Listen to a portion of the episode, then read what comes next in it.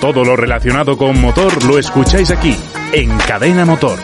Visítanos en www.cadenamotor.com.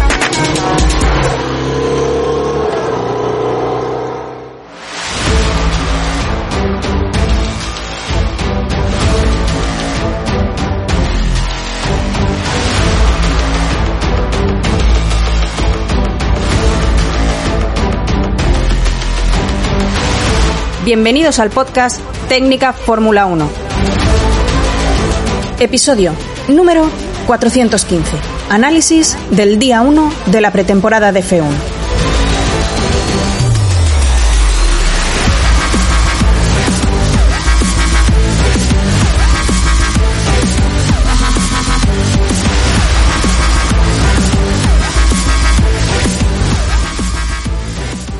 Bienvenidos al podcast Técnica Fórmula 1. Con todos vosotros, una semana más, Raúl Molina. Primer día de esta ansiada pretemporada de F1 donde por fin hemos visto a los coches rodar por la pista. Y además nos hemos hartado con las 8 horas de retransmisión completa que nos ha ofrecido Liberty en diferentes plataformas. Que estamos de enhorabuena.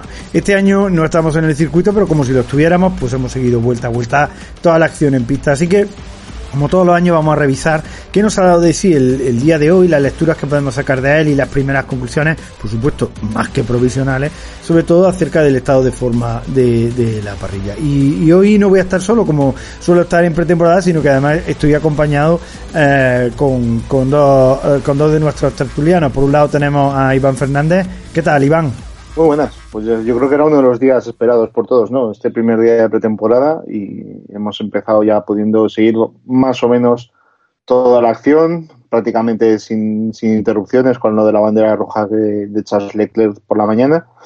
Y nada, pues vamos a hablar un poquito de, de lo que ha sucedido y de cómo vemos de cómo vemos a cada uno de los equipos. Sí, vamos, vamos, hay que, bueno, por lo menos algunas cosas, algunas cosas interesantes del día de hoy han quedado y hay que comentarlas. Bueno, tenemos también con nosotros a, John René eh, Montes desde Colombia que se incorpora ahora mismo. ¿Qué tal, John? Saludos a ti, Raúl, saludos a, a Iván que está por acá también y a todas las personas que nos escuchan. Bueno, yo creo que eh, independientemente de, lo que podamos calificar, volvió la Fórmula 1 y eso nos tiene a todos súper contentos, súper activos.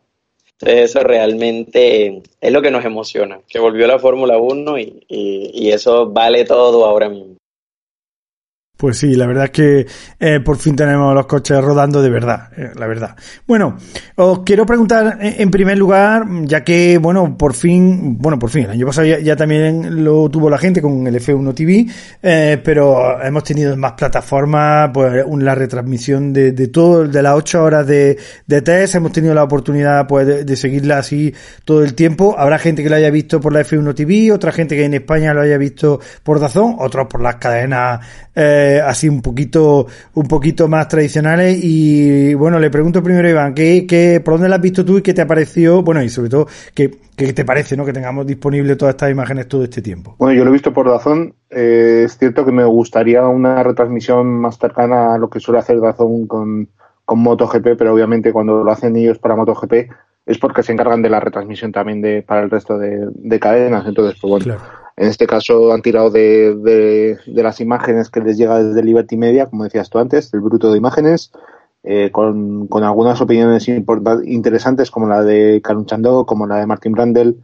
que, hubieran estado interesantes seguramente el, el haberlas escuchado íntegramente y de, de, que alguien en razón pues hubiera traducido simultáneamente, porque al final escuchar a dos personas que suelen seguir el campeonato del mundo, que tienen experiencia en un monoplaza de, de Fórmula 1, en las distintas épocas de, además del campeonato, pues siempre es muy interesante y creo que es una de las, uno de los aspectos a mejorar, el que no se pisen, hemos visto durante todo el día, yo lo he seguido por razón, como ya he comentado antes, en español, y hemos visto que ha habido problemas con el audio, que ha habido problemas, a veces sonaban muy altos los motores y se escuchaban poco las voces, pues bueno, eh, problemas de, de primer día que no deberían si tenemos en cuenta que al final es más o menos el mismo equipo que se encargaba hasta ahora de la Fórmula 1 para Movistar y demás, pues no se deberían haber dado, pero bueno, vamos a, a, perdonárselo obviamente, porque para todos es, un primer día de, vuelta de, vacaciones, por así decirlo. Y en cuanto a lo demás, pues obviamente al final escuchar eh, a la misma persona ocho horas seguidas, pues se hace complicado. En este caso, Miguel Portillo lo ha llevado como, como buenamente ha podido para intentar mantener entretenidos a la gente. Podemos estar más o menos de acuerdo con sus opiniones, pero bueno, han estado ahí voces muy autorizadas en esto del motorsport, como Jacobo Vega o como Albert Fábrega, además de, de Nina Juanco que ha vuelto.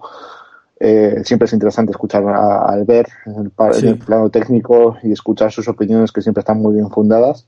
Y Jacobo Vega con su coherencia también siempre es, es muy interesante escucharle. Y con su conocimiento de la historia de, la Fórmula 1, pues más aún.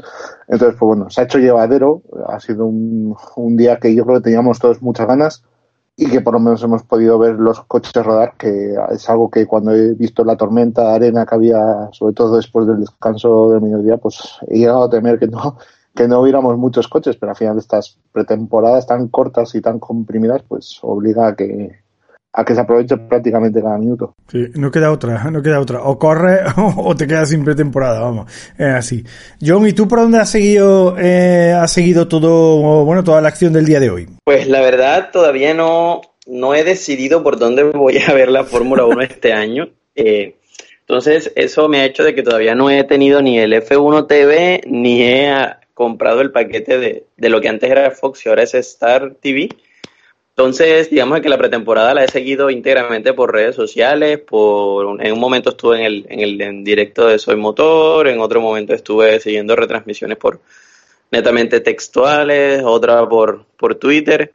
Entonces ahí como que me fui adaptando y, y lastimosamente sufrí de esos problemas que hay en Twitter de que todo es una verdad. Entonces, eh, la demora fue que escucharan que en Dazón estaban hablando mal de Mazepin y hubo un debate de Mazepin como media mañana.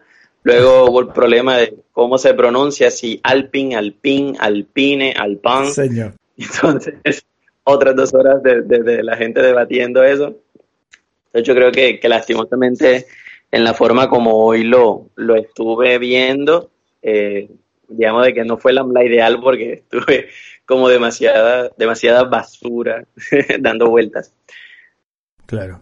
Perfecto. Yo, eh, a mí, yo la he seguido por Dazón, pues tengo el mes de prueba y, bueno, lo primero que, que con respecto al año pasado, he notado que la retransmisión era mucho más fluida, es decir, la retransmisión que estaba ofreciendo Liberty, no sé cómo habrá ido en el F1 TV, pero la retransmisión que estaba eh, haciendo Liberty, pues era mucho más fluida, sin cortes, sin todas las movidas que tuvimos el año pasado, con lo cual eh, creo que en este sentido mm, hay un buen producto y ya lo tienen Vamos, que lo, que lo tienen bien perfilados y los problemas técnicos que, repito, el año pasado pues había bastantes, ¿no? Se cortaba la imagen durante un rato, etcétera, etcétera, ¿no? Entonces, por ahí muy bien. Yo personalmente, eh, bueno, por cuestiones de gustos personales, ¿no? Yo no me gustaba gustando la retransmisión de Dazón en español, así que eh, yo la he seguido el directo de Soy Motor. Tenía la imagen de Dazón y el, directo de Soy Motor que me parecía, por lo menos para para mi gusto, me parecía más, no sé, más adecuado, más hablaban más de la realmente lo que estaba ocurriendo en la pista. Ha habido también invitados muy, muy interesantes porque ha estado todo el día Tomás Enlace y y Jorge Iglesias, pero han traído un montón de gente y la verdad a mí se me ha pasado volando y se me ha pasado todo muy ameno y estaba muy, muy me, lo he pasado muy bien, la verdad me ha encantado la retransmisión de ellos, ¿no? No es porque sean colegas de web, sino porque lo han hecho súper bien, ¿no? Realmente. Y, y, y también he estado siguiendo los tiempos en directo de la propia aplicación de la F1 y también fantástico porque el año pasado no teníamos los, los tiempos como los tenemos habitualmente en temporada, ¿no? Tenemos con todos los sectores, con todo el uso de los neumáticos, tandas, todas esas cosas, ¿no? Y en este caso sí lo hemos tenido, hemos tenido una, hemos tenido los tiempos primero funcionando muy bien con muy poca, muy pocas fallas y, y después estaba todo funcionando eh, pues eso como en un gran premio no como en un gran premio cuando funciona no cuando no funciona.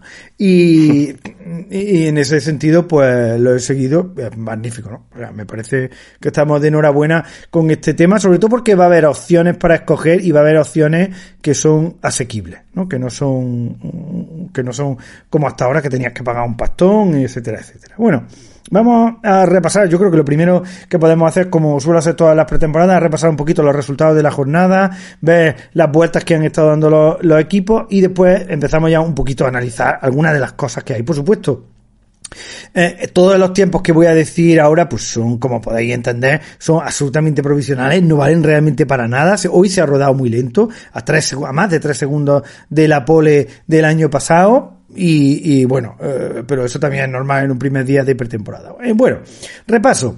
En el caso de Verstappen ha sido el piloto más rápido del día.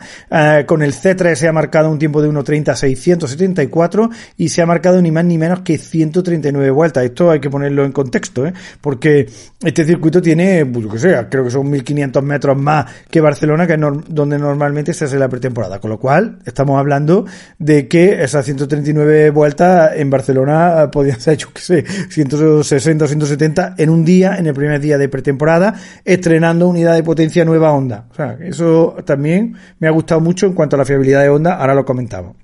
Después, en el caso de McLaren hemos tenido a Norris, hemos tenido también a Ricciardo. Ricciardo ha marcado el segundo mejor crono del día también con el C3, eh, dos, dos, décimas eh, por detrás de, eh, del tiempo de Verstappen y en total los pilotos de McLaren también han hecho un gran día de, trabajo, ¿no? Porque se han marcado entre los dos 91 vueltas. No está nada mal, ya os digo, aquí un, una carrera son 57 vueltas y esta gente se ha hecho prácticamente dos carreras y además sin problemas de fiabilidad. Lo mismo podemos decir de Ocon, que ha marcado el tercer crono del día, a cuatro décimas ya del tiempo de Verstappen, y se ha marcado él solo ni más ni menos que 129 vueltas, lo cual es también mm, el Alpine está ahí, eh, pues por lo pronto demostrando una fiabilidad bastante grande y sin problemas. Y, y, bueno, y demostrando un poquito de velocidad dentro de lo que se puede entender por estos tiempos, que yo no, no me creo absolutamente nada. Bueno, en el caso de eh, Stroll ha sido el cuarto tiempo, ya a 1,1 segundo del tiempo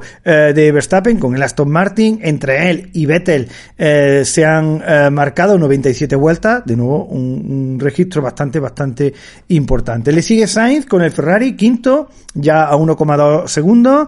Y entre Sainz y Leclerc se han marcado 116 vueltas. Repito que estamos hablando de muchísimas vueltas para un circuito bastante más largo que, Barcelona. en el caso de Alfa Romeo, Giovinazzi ha sido ha sido sexto, sí, a 1,2 segundos también del, del tiempo de, Verstappen y entre él y Reconoce han marcado 131 vueltas. Séptimo ha sido Ricciardo, ya a 1,5 segundos.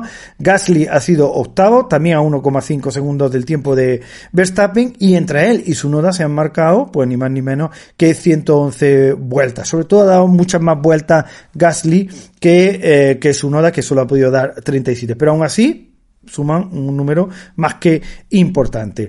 A los Mercedes no los encontramos hasta el décimo puesto. Ahí está Hamilton, que con el C2 se ha quedado a 2,2 segundos del tiempo de Verstappen. Y bueno, día aciago para Mercedes. Ahora lo comentamos porque, eh, bueno, Hamilton ha dado 42 vueltas, Bottas 6, en total 48. Así que ahí quedan las cosas. Leclerc eh, con el Ferrari se ha quedado 2,5 segundos. Ya hemos visto las vueltas que ha hecho. Raikkonen a 2,6 eh, eh, décimo segundo. Vettel a 3 segundos del mejor crono de, Verstappen. Y después nos encontramos ya al Williams, que hoy lo tenía Roy Nissany, el, piloto israelí, eh, que con el C3 se ha quedado a 4,1 segundos del, del, tiempo de Verstappen. Y en total ha dado 83 vueltas. Él no es piloto titular, se ha pagado un día de test, a saber la millonada que habrá pagado por esto. Y bueno, el equipo Williams pues le ha dado un día entero de los tres que tiene el equipo.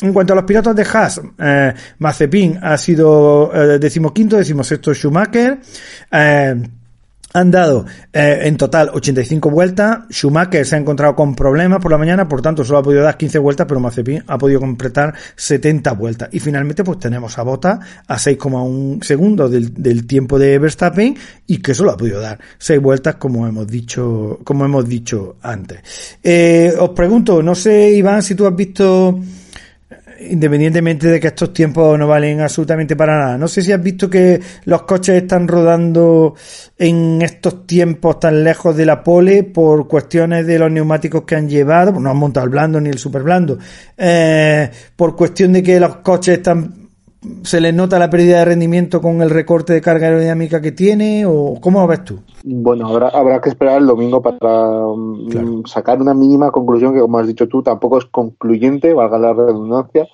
porque ya sabemos que aquí se ocultan mucho las cartas, que los las cargas de combustible suelen ser distintas, que a veces levantan, hemos visto a Verstappen muchas veces levantar en el último sector, y perder un par de vueltas que parecía que iba a mejorar, por ejemplo, el tiempo de la mañana de, de Ricciardo.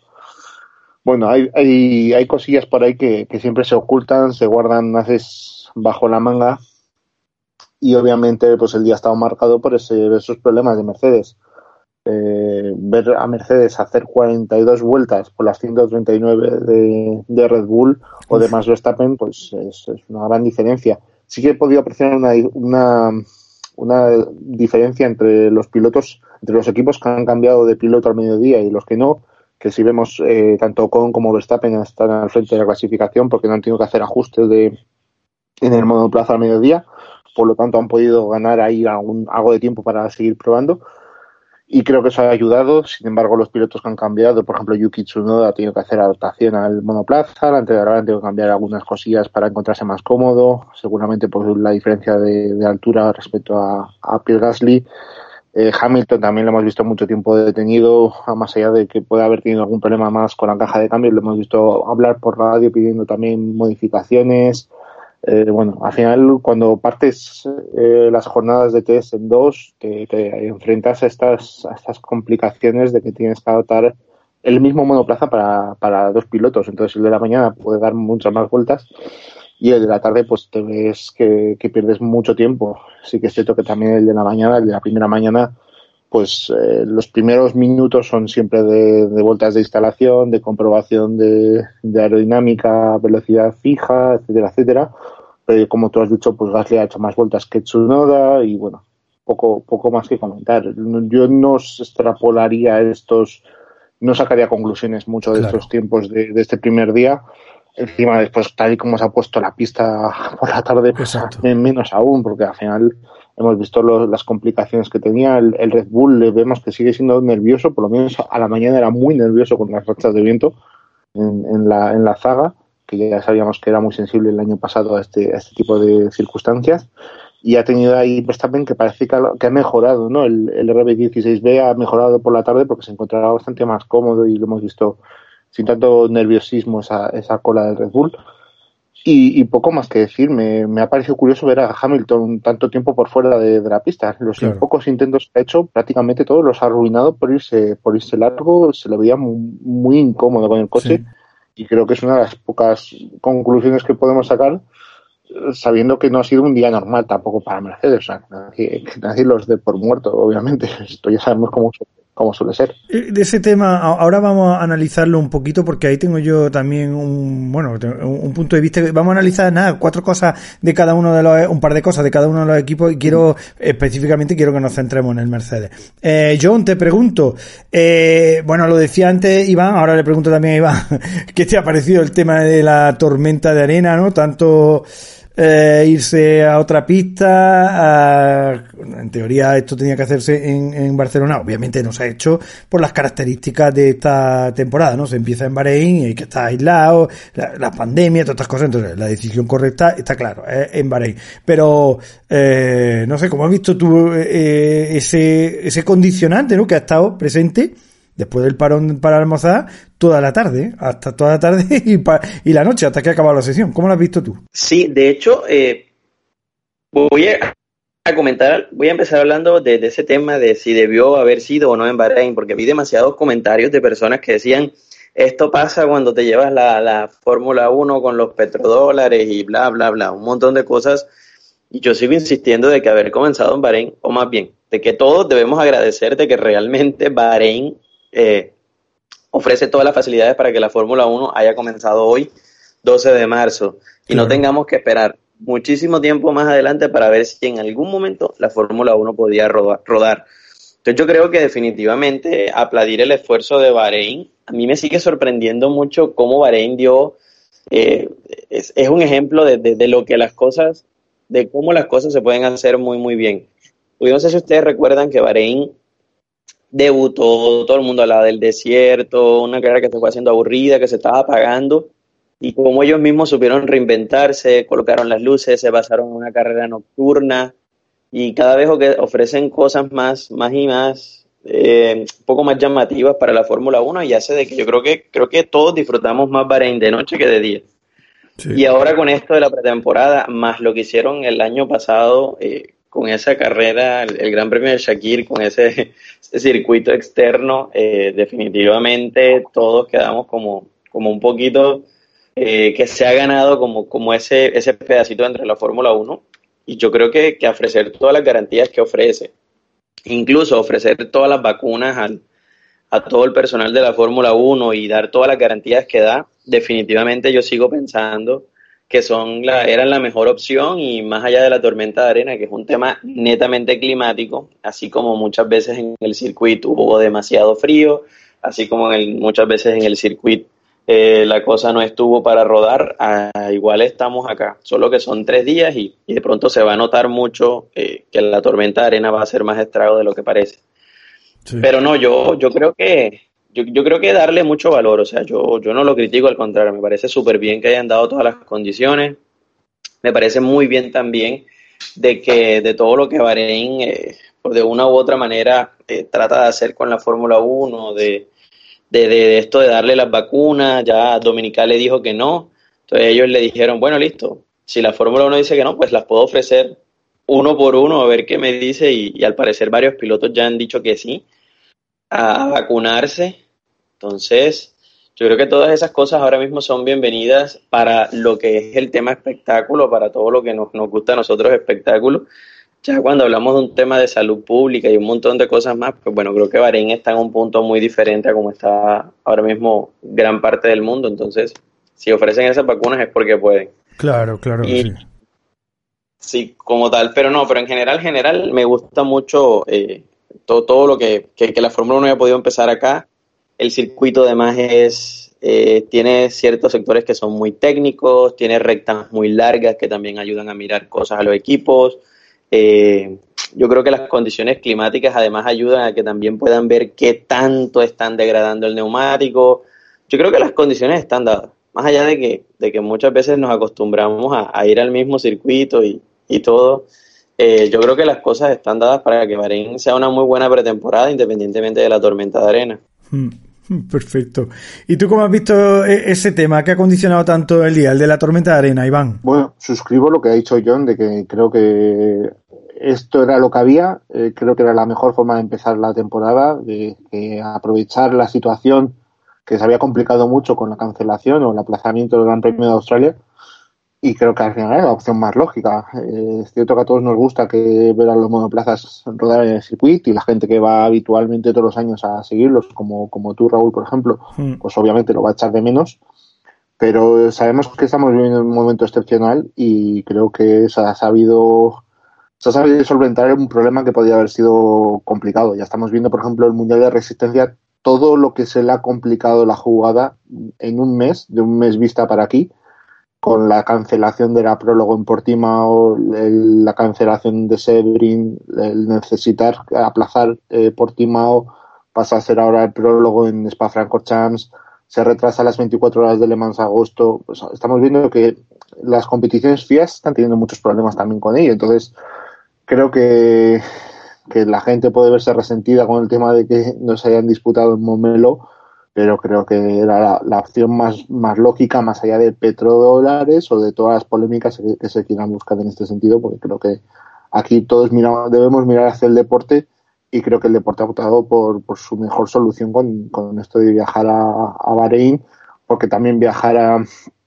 a Cataluña con las restricciones que hay a, que hay a los deportistas británicos, a los equipos británicos con cuarentenas y demás, pues también hubiera complicado mucho el, que se, se hubieran desarrollado los test en, en Barcelona. Entonces, pues bueno, eh, estamos en las mismas. Yo creo que es una buena solución, más allá de la tormenta de arena, que cuando viajas a estos sitios, eh, ya hemos visto que las motos durante los últimos años en Qatar también han tenido estos problemas con, con la arena sobre el asfalto. Al final, si mañana sale un día normal, pues los monoplazas volverán a salir a rodar y, y si no, pues bueno, eh, pues tendrán que volver a lidiar con la arena, que ya hemos visto que, que hoy han podido con ella y no le ha supuesto mayor problema. Entonces, eh, si queremos buscar polémicas, las podemos encontrar en todos lados, que, que es prácticamente un reflejo de esta sociedad actual, ¿no? Que buscamos polémicas incluso donde no las hay. Pues bueno, si queréis buscar polémicas, adelante. Pero yo creo que, que se ha sabido solventar bien la situación y, que se ha optado por el bien del deporte y creo que, ha sido la, mejor, la mejor posibilidad. Perfecto. Bueno, vamos a repasar como siempre hacemos en pretemporada un poquito lo que ha sido el trabajo de los equipos, ¿no? Que es lo que ha ido ocurriendo así más destacado a lo largo del día en, ese trabajo.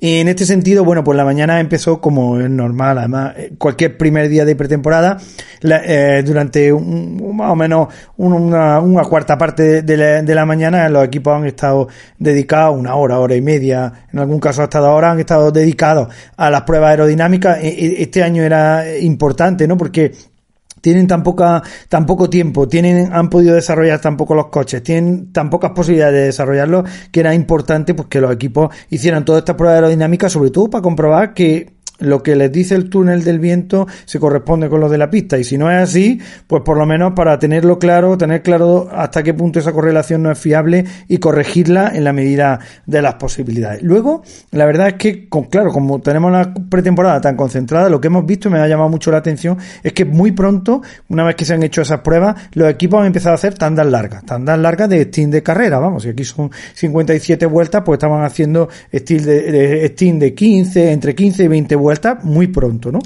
probando distintas configuraciones del coche, distintas eh, con distintas cargas de carburante. Bueno, han estado, la verdad es que los equipos han estado probando sobre todo la gama más central de los neumáticos de Pirelli, no han estado mucho eh, trabajando con otros neumáticos, pero han estado sobre todo más que en el trabajo de los neumáticos en lo que es el, el propio coche, comprenderlo, probar distintas cosas, cambiar distintas cosas. Y después por la tarde también se han hecho tandas largas, pero sobre todo ya la, la, segunda mitad de la tarde, las dos últimas horas, lo que hemos estado viendo fundamentalmente los equipos ha sido, ha sido tandas cortas, tandas de 5, 6, 7 vueltas, o sea, una detrás de otra, con lo cual este trabajo es, muy, está muy estandarizado y es siempre el mismo, con lo cual lo que nos hemos encontrado ha sido los equipos pues probando a cambiar muchas configuraciones dentro del coche, ángulos de incidencia de la delantera, trasera, probando, he visto en la fotografía que estaban probando pues con eh, que si le pongo el, la T-Wing, que si se la quito, en definitiva, probando muchas cosas, también distintas cargas de carburante y viendo un poquito el rendimiento de los coches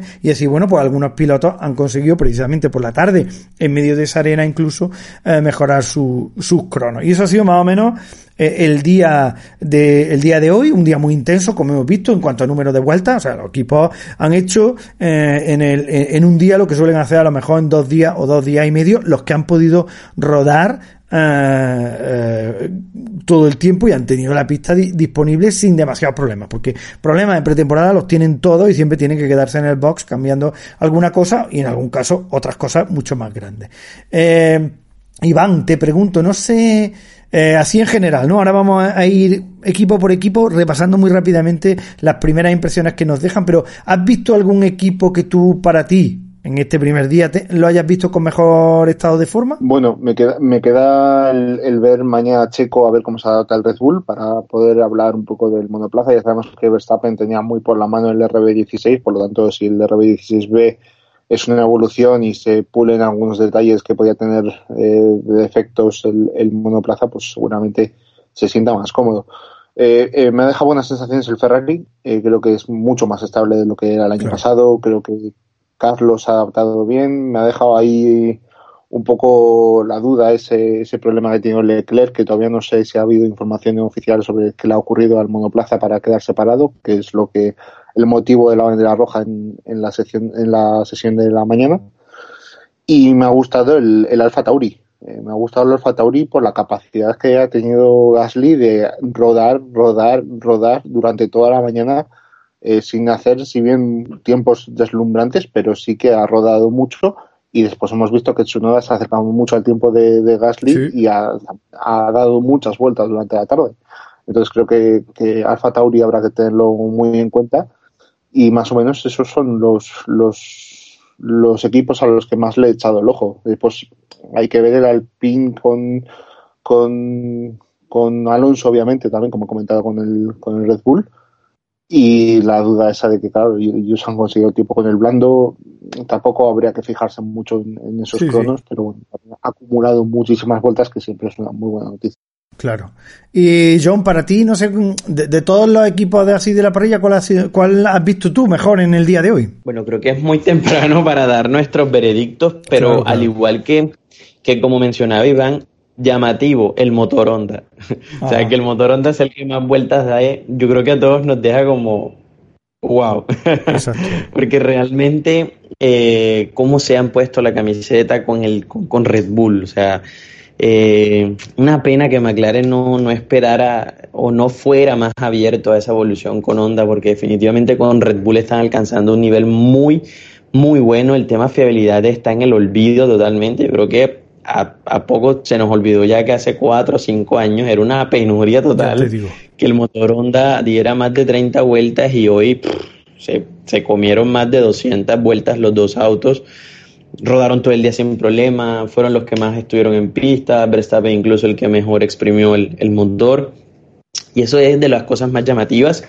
Eh, también llamativo para el que no, no se ha percatado eh, que esta temporada solamente hay un solo equipo con unidad de potencia Renault Claro. y es el equipo Alpine, Alpine, Alpine, como lo quieran llamar. Eh, es el único con unidad de potencia Renault, hasta ahora muy bien de fiabilidad, Ocon no tuvo ningún tipo de problema. Eh, que por cierto, un auto que en, le- en el atardecer se ve muy lindo, es impresionante. Vaya, vaya. Lo lindo que va a ser ese azul mate del Alpine, la verdad es que muy, muy llamativo, me sorprendió un poco.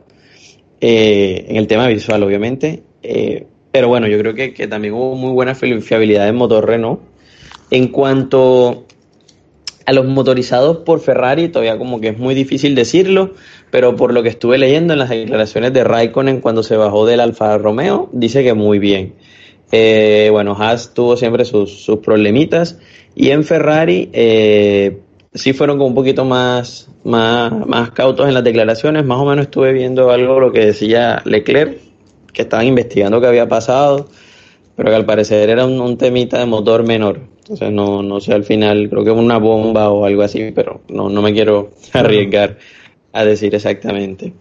Eh, en cuanto a los equipos, eh, llamativo, eh, bueno, llamativo en un sentido de que creo que lo hicieron muy bien. Eh, Ricciardo debutando en el McLaren, Vettel en el Aston Martin, Sainz en el Ferrari, Ah, muy bien. yo creo que todos esos que fueron como, como los debuts así más en los equipos más representativos estuvo muy bien. Sunoda demostrando de que definitivamente todos esos tres, ese montón de vueltas que dio con, con el Alfa Tauri de hace dos años, eh, definitivamente le sirvieron mucho, estuvo muy bien de ritmo también. Entonces yo creo que al, que al final lo que termina siendo esta pretemporada es que, que por lo menos todos los equipos sabían que eran solo tres días, eh, que independientemente de las condiciones había que salir a rodar y todos han intentado hacer el máximo número de vueltas. Eh, creo que la sorpresa negativa fue lo de Mercedes. Pero el problema con Mercedes es que, bueno, que nos regale un día por lo menos, donde no sean protagonistas Sí, positivos. sí. Eh, se, se lo agradecemos. Más allá de que sí vi un tuit tuyo, Raúl, donde decías de que al parecer sí hay problemas reales en ciertas cositas, no nada para emocionarnos ni, ni dar un veredicto, pero sí, in- pero sí, por llamarlo de una manera, sí sobresale ese tipo de, de, de, de dificultades de Mercedes, sobre todo que ellos suelen ser los que más ruedan, los que mm, sí, los, los que los más fiables. Claro. Entonces que hayan empezado el año así, ni siquiera 10 vueltas con Valtteri Bottas, no deja de ser absolutamente llamativo. A mí, fijaros, eh, el equipo, yo estoy con, con Iván, ¿no? El equipo que, que más me ha llamado la atención en este primer día ha sido Red Bull, porque, bueno, no solo por los tiempos, que eso es lo de menos, es que hay que ver los coches en la pista, y como lo hemos podido ver eh, perfectamente, que muchas veces cuando estás en el circuito, si, eh, eh, eh, muchas veces lo único que veíamos en los años anteriores era una simple tabla de tiempo, y si no te dejaban dar muchas vueltas por el circuito, pues tampoco los podías ver como lo hemos visto, como lo, vimos la, la temporada pasada, pero sobre todo esta, ¿no? Fundamentalmente, ¿no? Bueno, yo he visto al Red Bull eh, rápido, a primeras de cambio, estable, y Verstappen estaba haciendo lo que le daba la gana con el coche. Eso, es lo que yo he visto. Y después, claro, me llama brutalmente la atención la fiabilidad, porque es que ni siquiera es, es típico de Red Bull este trabajo de dar tantísimas vueltas el primer día. Bueno, tienen solo tres, pero bueno, es que eh, eh, la unidad de potencia no ha fallado, pero es que no ha fallado ni en el Red Bull ni en el Alfa Tauri, como habéis dicho vosotros. Entonces, bueno, Red Bull en ese sentido me ha gustado, me, ha gustado bastante, ¿no? Después repaso, o, como habéis hecho vosotros, voy a repasar también el resto de equipos, algunas ideas que, me quedan claras respecto de ellos, pero antes de eso vamos a centrarnos en, en Mercedes, ¿no? Bueno. Yo creo que el tema del día, aparte de la tormenta de arena, ha sido Mercedes.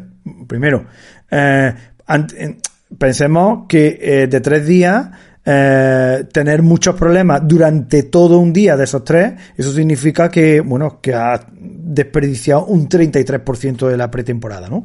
Que eh, Mercedes es capaz de recuperarse y darlo todo en los dos días siguientes y llegar a Bahrein y arrasar, por supuesto.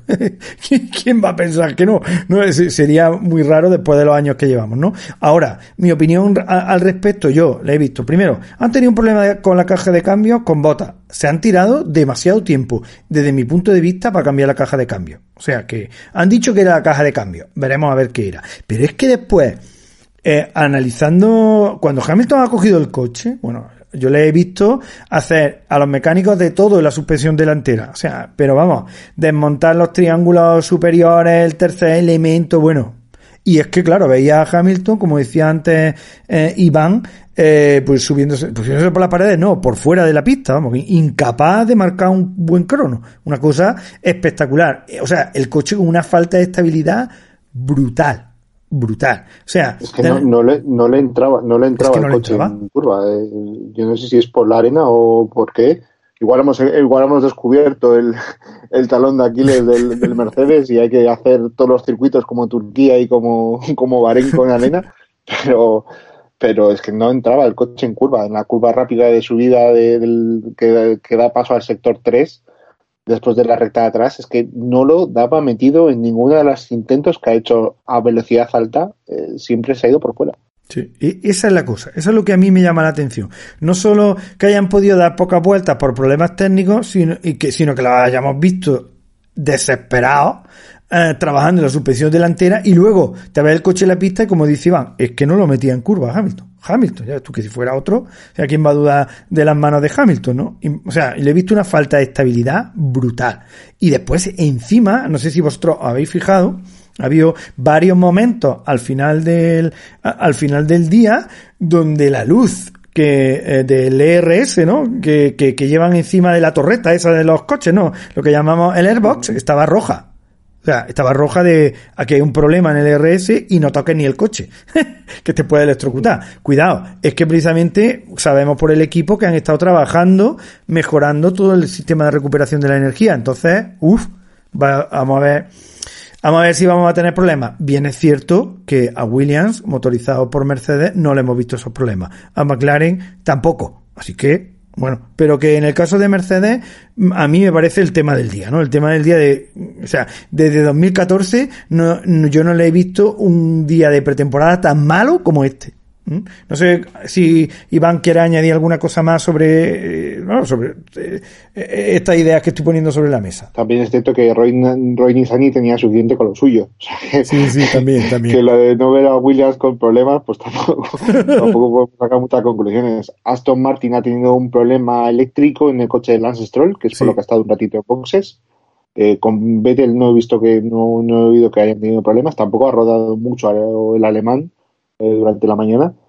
Y en el coche, de, en el McLaren ha ido todo, todo bien. Estaba leyendo justo ahora el, el, comunicado de prensa que han sacado resumiendo el primer día y han dicho que nada, que tienen, han tenido pequeños problemas de adaptación del coche y demás. Claro, Pero nada, nada importante. O sea, que, que parece que la adaptación del motor Mercedes en el McLaren también va viento en popa, que es una muy buena noticia, porque es uno de los, uno de los equipos llamados a, a pelear esos podios tenemos que tener en cuenta que, que, bueno, estamos mirando mucho en batir a, a, Mercedes, pero si tenemos una pelea emocionante, ya solo sea Red Bull, Ferrari, McLaren y, y Aston Martin, pues, ostras, yo me daría con un canto en los dientes, desde luego.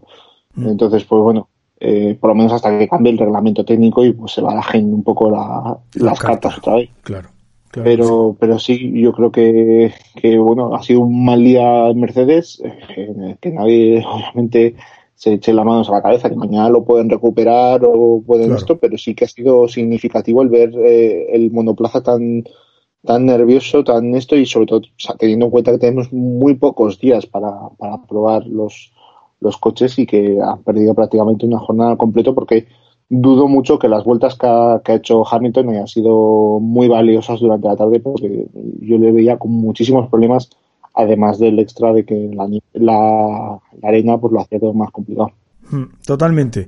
La verdad es que si, si van a hacer el Gran Premio de Bahrein con ese coche, eh, los van a adelantar mucho, pero bueno, eh, veremos, ¿no? Mañana veremos, ¿no? eso está claro. John, ¿cómo has visto tú este, bueno, esto que yo estoy diciendo que es, desde mi punto de vista, el tema del día, ¿no? El, bajo rendimiento de Mercedes. Sí, la verdad es que, como te decía, eh, eh, es muy pronto, es muy pronto. A veces uno tiene esa sonrisa eh, como maliciosa, como diciendo, ah, ya, ya iba a llegar. pero, pero no deja de ser llamativo, sobre todo un aspecto que tú mencionabas, Raúl, y es intentar, intentar, intentar y que las cosas no cambiaran durante el día. Yo creo que es como lo que al final uno le termina pensando como, ok, o sea, en serio puede ser un problema real, puede ser un problema serio. Eh, la caja de cambio del auto directamente se paró en los primeros minutos, o sea, fueron seis vueltas, mm, decidieron no salir más en la mañana, nos dijeron que era problema de caja de cambio, eh, pero ahorita reflexionaba un poco cuando, cuando metiste como la pregunta como de seguro que era caja de cambios, porque la verdad es que sí, fue, o sea, haber decidido perder toda la mañana habiendo tan pocos días de test, mm, para la verdad es que da mucho, mucho, mucho para pensar y mucha tela para cortar.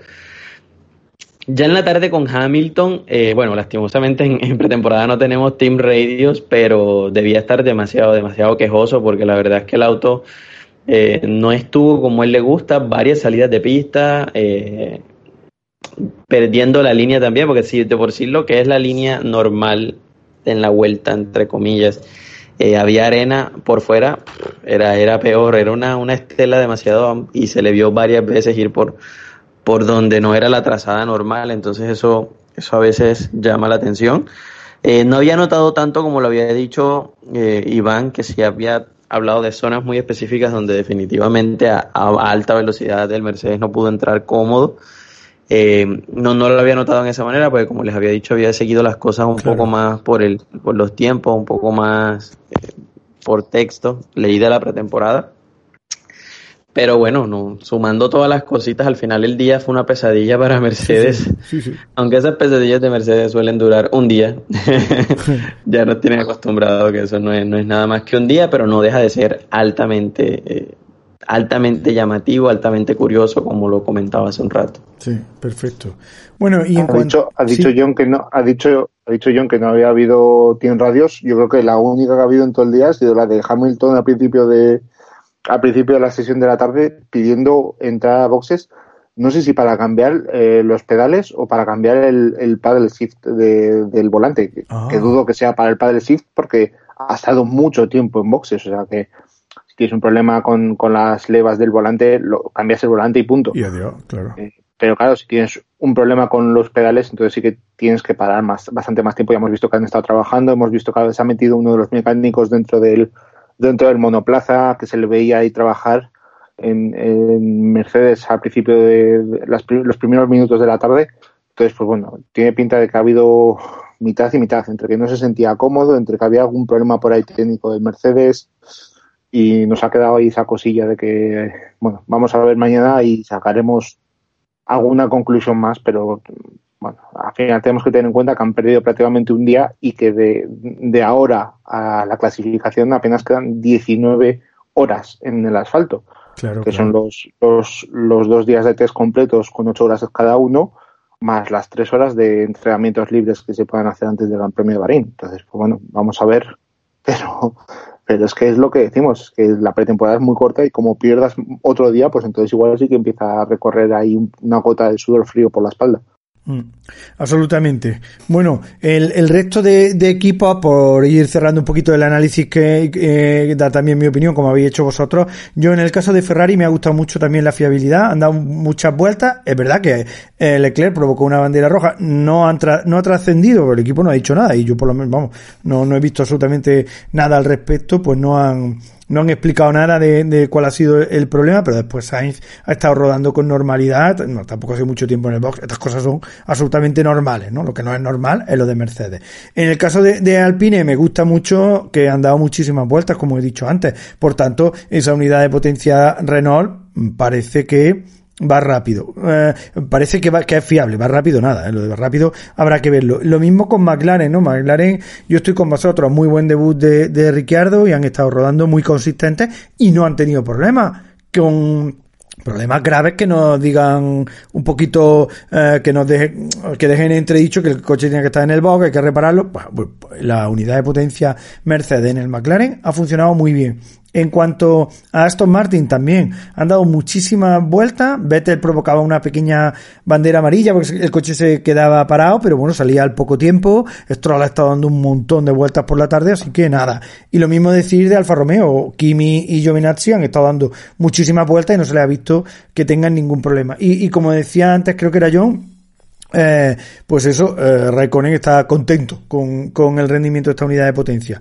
Eh, de Alfa Tauri lo mismo que de Red Bull, ¿no? Realmente eh, eh, me ha gustado mucho la fiabilidad de ese motor Honda, han dado muchísimas vueltas, su noda ha dado menos que, que Gasly, pero bueno, en total han dado una brutalidad de, de vueltas y también me ha gustado el papel de su noda en el sentido de que, bueno, ha, estado muy en su sitio, no se le ha visto hacer ninguna cosa, no ha estrellado el coche ni nada por el estilo. Así que, bueno, eh, es lo que hay, ¿no? En el caso de William, pues Nissani se compró este día de test y, y bueno, en cualquier caso, William ha estado probando un montón de cosas, William ha estado además haciendo muchísimas pruebas aerodinámicas, con parrilla, con parafina, ha estado haciendo un montón de cosas y probando muchas cosas que tenían que probar y las han podido probar. Y en el caso de Haas, pues bueno, sus dos debutantes, tanto Mazepin como Schumacher, a pesar de lo que se diga en alguna otra retransmisión, pues mira, han estado en su sitio. Mazepin ha estado haciendo, bueno, Schumacher ha podido rodar solo 15 vueltas, pero bueno, Mazepin ha estado rodando muchas más y, y bueno, eso pasándose de frenadas, haciéndose un poco, vamos, lo normal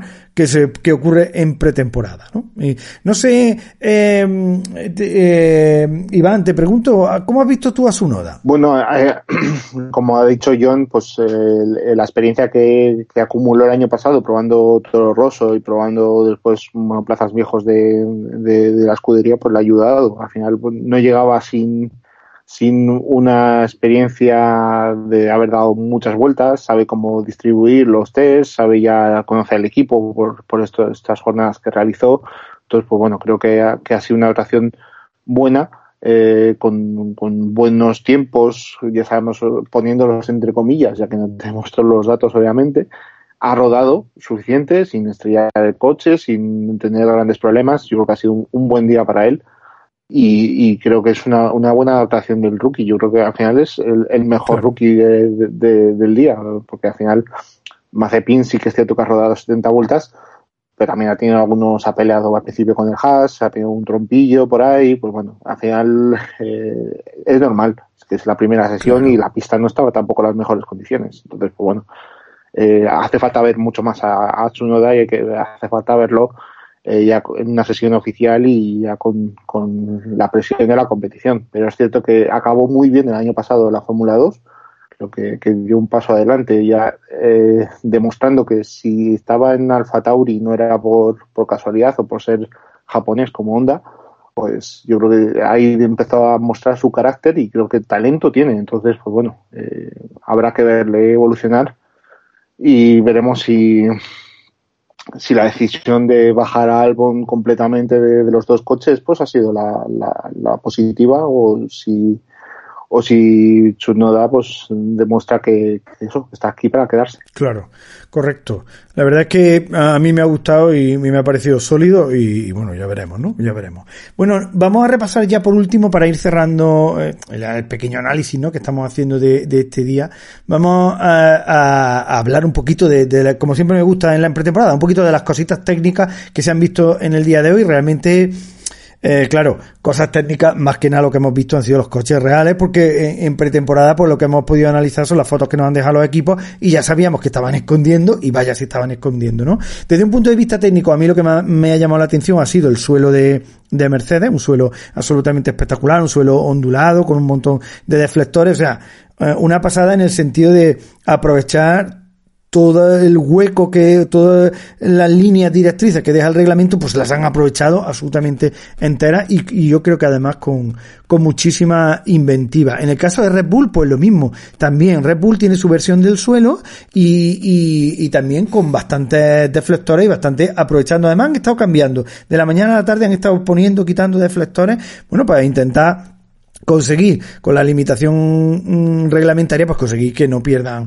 toda la carga aerodinámica eh, y que a fin de cuentas que el flujo de aire les llegue al difusor como les tiene que llegar, ¿no? También le hemos visto a Red Bull la nueva suspensión trasera, ya por fin se la hemos visto completa, la verdad, una suspensión bastante cambiada, la verdad es que han trabajado muy bien en, ese coche y, eso, eh, pues bueno, eh, eh, eso va a hacer que sea mucho más manejable, porque en lo que han estado trabajando de la, la suspensión, sí, mejora aerodinámica, pero también la parte trasera del coche le ha tenido que mejorar bastante, bastante. También le hemos visto que los escapes eh, habían cambiado de posición, ¿no? De hecho habían pasado, de las tres escapes que suelen tener los coches, pues ellos están usando, como otros muchos de la, de la parrilla, solo, solo dos eh, más, eh, más grandes, ¿no? Y eso así, eh, básicamente hemos visto ya también los difusores de algunos de los coches, hemos visto que claro, están cambiados con respecto al año pasado, aparte de la reglamentación que tienen. Y otra cosa también que me ha llamado la atención del día ha sido el suelo del Aston Martin. Curiosamente, un suelo muy inspirado en Mercedes, también con ondulaciones, con una eh, un aprovechamiento tremendo de esta parte del coche, detrás del barco, delante de los neumáticos traseros, han puesto todo lo que ha, todo lo que el reglamento les permite y han optado por esa solución de, de Mercedes del suelo ondulado. ¿La conocían antes? Mm, ahí dejo, ahí dejo las dudas, como, como podéis eh, entender, ¿no? También en el caso de Ferrari hemos visto que realmente no eh, en cuanto al difusor no solo oh, han adaptado el difusor del año pasado a este a la normativa actual recortando algunos de los pequeños deflectores lo podéis ver esto en, en la foto en el artículo técnico que, que he publicado en, Soy Motor sino que también en el caso de Ferrari han hecho un rediseño completo de esa parte. En el Alpine igual exactamente.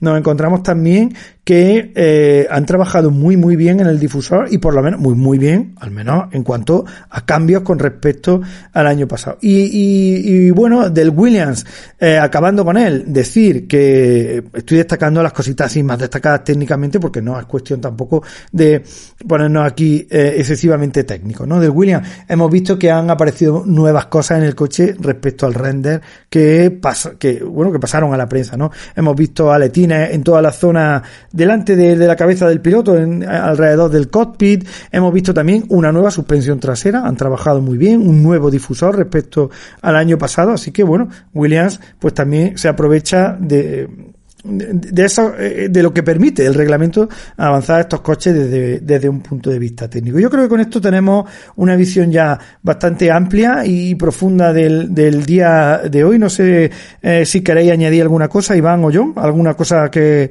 que sea destacable desde vuestro punto de vista, que nos hayamos dejado en el tintero. No, ya, ya que no, no hablamos desde, el, desde la semana pasada, pues eh, expresar mi más profundo rechazo hacia el verde del Mission Winnow del Ferrari. me parece una absoluta falta de gusto, de no sé, no sé, no sé, no sé qué han intentado. O sea, o, lo, o lo pones negro o lo pones blanco, pero ya meterlo verde es que rompe completamente lo bonito que podía hacer el coche con. No, no. A mí tampoco me gusta un demasiado. intento fallido. Sí, sí. Un intento fallido. Sí. ¿Y a ti, John, qué te parece el verde ese de, eh, de Ferrari? Es bonito, queda un bonito árbol de Navidad. Señor bendito.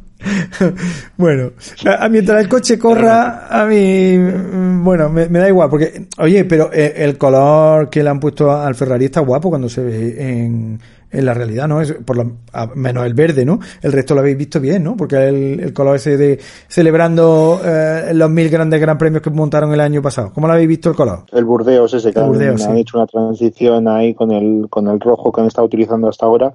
Bueno, yo creo que está bastante bien implementada. Sí que es cierto que vamos a ver cómo, cómo queda el coche en los grandes premios en los que no podamos utilizar la publicidad de Mission Winnow porque lo tienen totalmente prohibido ya hemos visto que hay un render por ahí que ha publicado Shell, la firma de lubricantes, sin el logotipo de Mission Winnow, y es que el coche se ve muy vacío. Entonces, pues bueno, eh, estamos en las mismas. Yo ayer estuve viendo el proceso de, en un vídeo que colgó la escudería Ferrari, que colgó en, en sus redes sociales, el proceso de, colocación de, pegatinas y demás para la presentación y es que me parece me parece lo más soso que, se puede hacer o sea, hasta el pro, hasta el propio vídeo el proceso de colocación de pegatinas es soso entonces pues bueno imaginaos el, mi nivel de, de desesperación como ferrarista desde hace desde pequeño pues creo que, que no, que no ha acertado con el tema de, de, poner el logotipo en verde. Y aunque pueda parecer bonito ese guiño al Ferrari 125S con el, con el que empezó todo, pues bueno, eh, creo que podría haber sido en un año en el que prácticamente todas las escuderías han hecho muy bien su trabajo y han apostado porque los diseñadores gráficos se liaran la manta a la cabeza, ya que no había muchos cambios en los monoplazas, pues por lo menos viéramos coches distintos a través de, las libreas.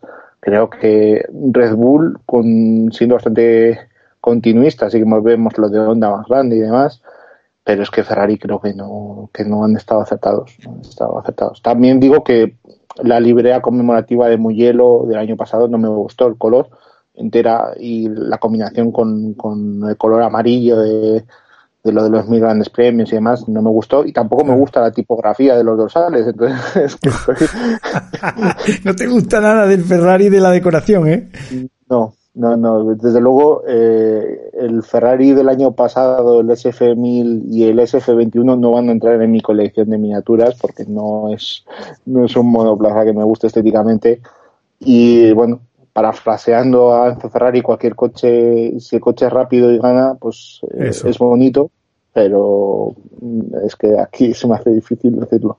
Sí, la verdad es que yo opino igual. Si el coche es bueno y, técnicamente lo han trabajado, el coche que más ha evolucionado de la parrilla, vamos, al menos al que yo más cosas le he visto, mm, sin duda. a mí me ha sorprendido muchísimo la evolución y además me ha sorprendido también que tengan ideas tan propias, ¿no? Que no sean todo una copia de Mercedes. Así que bueno, veremos, ¿no? Yo creo que al final, si el coche va ganando eh, ganas, eh, mm, está en podio regularmente y, y, sale, saca a Ferrari del infierno ese del año pasado, yo creo que al final le vamos a perdonar hasta ese verde. Pero bueno.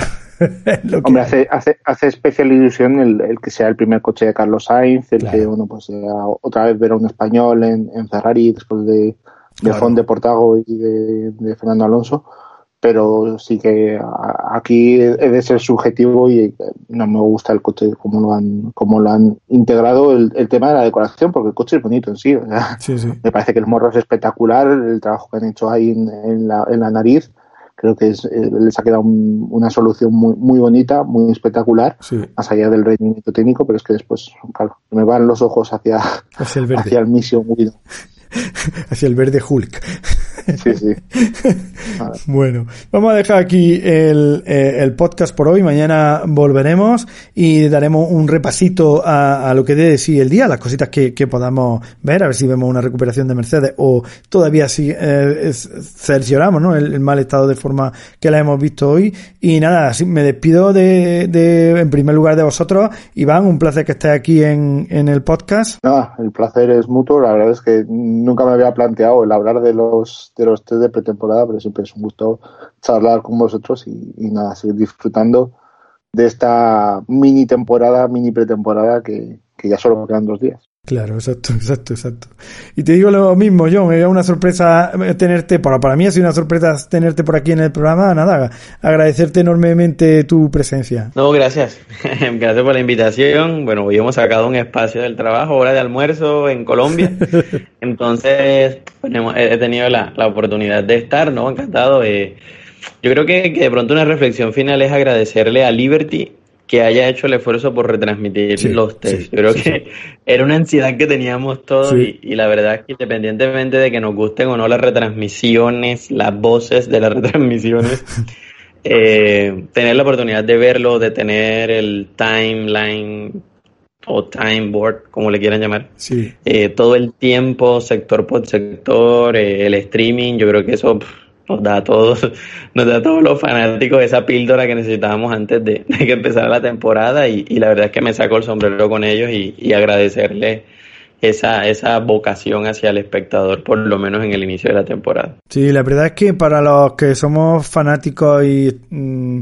y, esto nos gusta, como seguramente la mayor parte de nuestros oyentes, pues mira, eh, había gente que pensaba que no, los test no valen para nada, los test, ¿qué me estás contando? Ocho horas de coches en la pista, por Dios. Eso es el paraíso mismo. ¿Qué quieres que te diga? Si a ti no te gusta, no lo veas. Pero a nosotros sí. Y si además podemos ver los tiempos y todas las cosas que están haciendo, pues alucinante, ¿no? Bueno, espero que este programa os haya gustado a todos nuestros oyentes.